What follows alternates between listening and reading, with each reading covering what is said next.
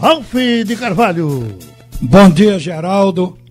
Uma coisa que está acontecendo na Ilha do Retiro, o esporte está desde ontem impedido de inscrever jogadores em qualquer competição de qualquer categoria.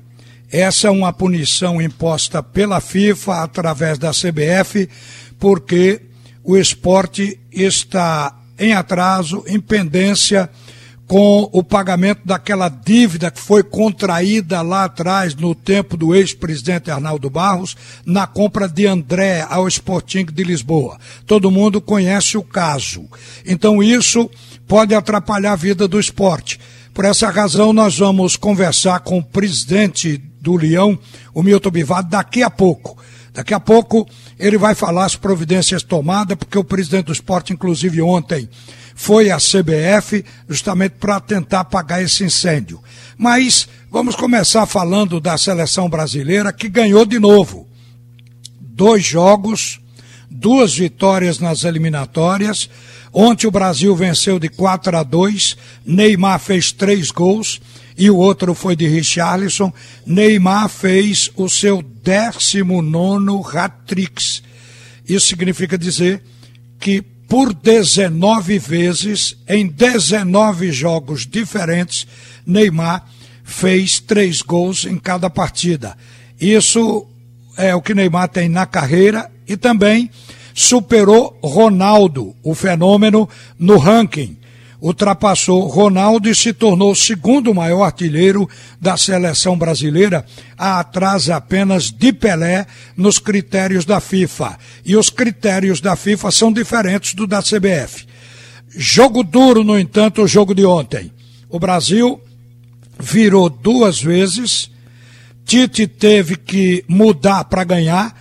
A defesa brasileira cometeu falhas. Na lateral, Renan Lodi não reeditou o jogo que fez muito bom contra a Bolívia, melhorou com a entrada de Alex Telles, principalmente porque ele apoiou menos do que o Lodi e ajudou mais na marcação, o que estabilizou a defesa brasileira.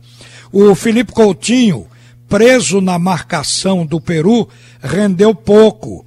Everton Ribeiro, ao entrar, fez o time melhorar ganhou mais velocidade, por conta da velocidade da articulação rápida, abriu mais espaço e teve presença de área. Então foi importante a entrada do Everton Ribeiro no jogo e ele já mostrou seu talento. Firmino, ao sair, fez com que Richarlison fosse deslocado para a posição centroavante, ele que vinha jogando pela ponta direita. Ele foi para o comando do ataque e o time melhorou. Cebolinha entrou também muito bem no jogo. Claro que a gente viu nessa partida uma coisa importante. Ao ter que correr atrás por duas vezes, porque o Peru colocou o marcador na frente, o Brasil mostrou simplesmente que está jogando com muita seriedade, mostrou vigor e por conta disso a gente viu uma seleção brasileira com tranquilidade para assumir os momentos ruins da partida e reverter. Grande partida de Neymar, de Richarlison, de muita gente dentro do time do Tite. Agora, é possível que depois que o Tite viu os reservas atuando ontem, ele possa até fazer uma leve modificação para os jogos de novembro contra a Venezuela e Uruguai. Contra a Venezuela, o jogo é no Brasil, a coisa pode se tornar até fácil. Agora, contra a equipe do Uruguai, o Brasil vai pegar uma parada dura, mas isso é importante. Ontem foi o grande teste da personalidade da seleção nessas Olimpíadas. Mas olha, minha gente, o esporte joga hoje vai enfrentar a equipe do Internacional de Porto Alegre às 21h30 pela 16 rodada. O time gaúcho tem o artilheiro da competição e é o terceiro colocado nesse momento na classificação da Série A. O Flamengo está à frente dele, mas se ele ganhar do esporte, passa o Flamengo, reassume a segunda posição. Certamente que é com esse objetivo que o Internacional vai para campo. Mas o esporte também quer apagar a má impressão dos dois jogos anteriores, a derrota para o Flamengo e depois dentro de casa para o Botafogo, onde o time do esporte foi apático no primeiro tempo e no segundo tempo, com o recuo do Botafogo e com um homem a mais, ficou rodando bola para lá e para cá, sem muita objetividade. O esporte tem que retomar a sua pegada. E hoje volta Maidana, que está de volta, porém Sander continua fora com entosse no tornozelo. Daqui a pouco eu dou o time que se espera em campo hoje contra o Internacional. O técnico Caldé deve repetir a dupla de sucesso do ataque da equipe do Internacional, que é formada com Thiago Galhardo e o Abel Hernandes.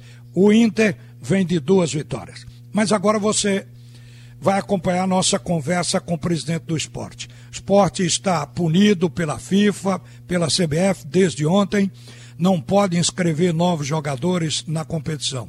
É que a dívida com o Esportivo de Lisboa, ela precisa ser resgatada. Este é outro incêndio que o presidente Milton Bivar vai ter que apagar da gestão anterior. Bom dia, Milton. Bom dia, Ralf. Bom dia, ouvintes da Rádio Jornal. Imensa torcida rubro-negra. É, Ralf, é, tivemos, apagamos, conseguimos apagar um, a semana passada o incêndio do Oleiros. Eu nunca, na realidade, eu nunca tinha ouvido falar o nome desse time, mas é um time de Portugal, de segunda divisão, e que tinha um crédito é, junto ao esporte. Esse crédito foi ignorado, passou, ninguém pagou, ninguém nem, nem se falou desse, desse dinheiro. É, e estourou a bomba. Estourou a bomba na FIFA e aí nós tivemos que cobrir aí aproximadamente 300 mil reais. E isso foi apagado, esse incêndio nós apagamos na semana passada. E agora, essa semana, é, como a gente já, a, já estava temendo, chegou a determinação da FIFA para que a gente, a partir do dia 13, a gente não possa mais escrever jogador até que a gente é, se acerte com o Sporting de Lisboa. Para isso, tivemos, tive que entrar em contato com todo o pessoal que já estava nos ajudando antes da pandemia nesse assunto, que esse assunto foi um dos primeiros assuntos é, que eu botei debaixo do braço para resolver, mas que até agora não consegui.